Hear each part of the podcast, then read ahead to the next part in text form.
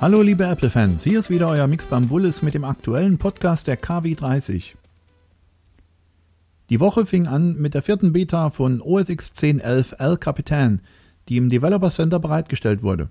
Noch kennen wir nicht die eventuellen Features und Bugs, die mit den neuen Versionen ja immer einhergehen, aber wie immer könnt ihr in unserem Forum alle Neuigkeiten und Feedbacks nachlesen.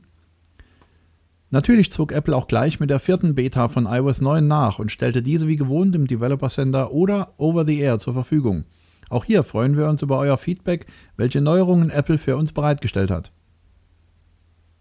Aber nicht nur für iOS 9 und OS X 10.11 gab es Updates, nein, auch die Apple Watch bekam für WatchOS 2 die bereits vierte Beta nachgeschoben. In dieser Version erhoffen wir einen etwas länger haltenden Akku und einige Performance-Verbesserungen, Sagt uns eure Meinung und Erfahrungen, wie ihr sie nach dem Update erlebt.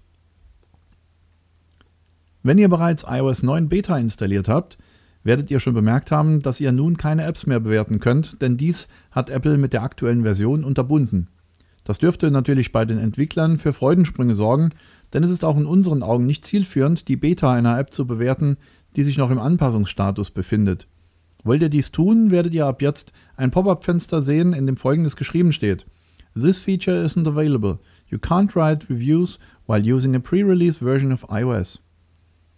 Der eigentliche Schwerpunkt vieler Anwender ist die Lauffähigkeit einer Beta bezogen auf eine iOS-Beta-Version.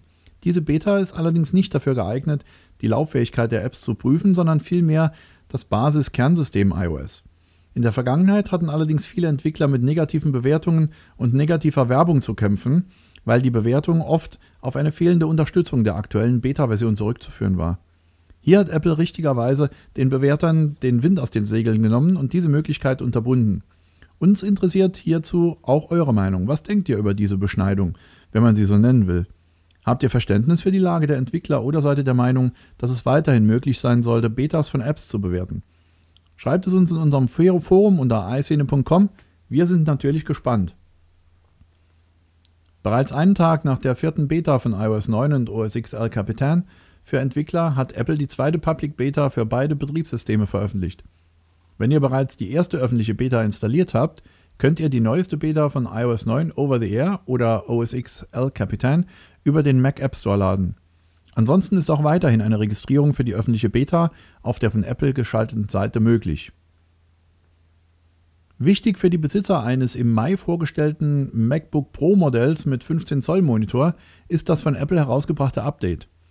Dieses Flash Storage Firmware Update 1.0 soll verhindern, dass es in seltenen Fällen zu einem Datenverlust kommen kann, wie laut Apple berichtet wird. Also ladet euch das Update so schnell es geht herunter, denn wir alle wissen, Datenverlust jeglicher Art kann der absolute Obergau sein. Gerade für die User unter uns, die viel mit Photoshop oder GarageBand arbeiten und diesbezüglich auf ihre Daten für angefangene Projekte überhaupt nicht verzichten können. Die ganze Arbeit wäre somit für die Katz gewesen und sorgt immer für einen erhöhten Puls. Das Update ist gerade mal 1,9 Megabyte groß und steht über den Mac App Store zur Download bereit. Verfügbar ist es allerdings nur für die erwähnten MacBook Pro Modelle mit 2015. Denkt aber daran, dass ihr vor der Firmware-Aktualisierung ein Backup eures Systems durchführt, um weitere ungewollte Aktionen, die euch den Blutdruck hochtreiben, verhindert. Apple hat sich endlich dazu durchgerungen, die Pforten für Dritthersteller zu öffnen und somit die Teilnahme am Programm Made for iPhone, iPad, iPod, kurz genannt MFI, welches auch die Möglichkeit zur Ladefunktion für die Apple Watch beinhaltet, zu ermöglichen. Zurzeit ist es so, dass bei den momentan verfügbaren Ladestationen für die Apple Watch das eigene Ladekabel verwendet und eingesetzt werden muss. Oft bringt dies designerische Einbußen mit sich bzw. schränkt die Usability ein. Durch die Möglichkeit von Apple, die Ladefunktion direkt in die Ständer zu integrieren, ist es möglich, diese Einbußen zu umgehen. Wir sind natürlich alle gespannt, was sich daraus resultierend in Sachen Design ändern kann und wird. Die Entwickler dieser Charging Stands werden nun sicherlich Gas geben und bis Ende des Jahres einiges an Designs bei Apple zur Freigabe vorlegen, denn auch dieser Markt ist sehr groß und gewiefte Entwickler werden solche Möglichkeiten sicherlich nicht brach liegen lassen. Warten wir mal ab, was uns in den nächsten Monaten präsentiert werden wird. So, liebe Fans, das war wieder die Zusammenfassung der vergangenen Woche. Ich wünsche euch und euren Familien noch einen schönen Sonntag und schaut wieder rein in unser tolles Forum. Bis dahin, tschüss und bye bye, euer Mix Bambulis.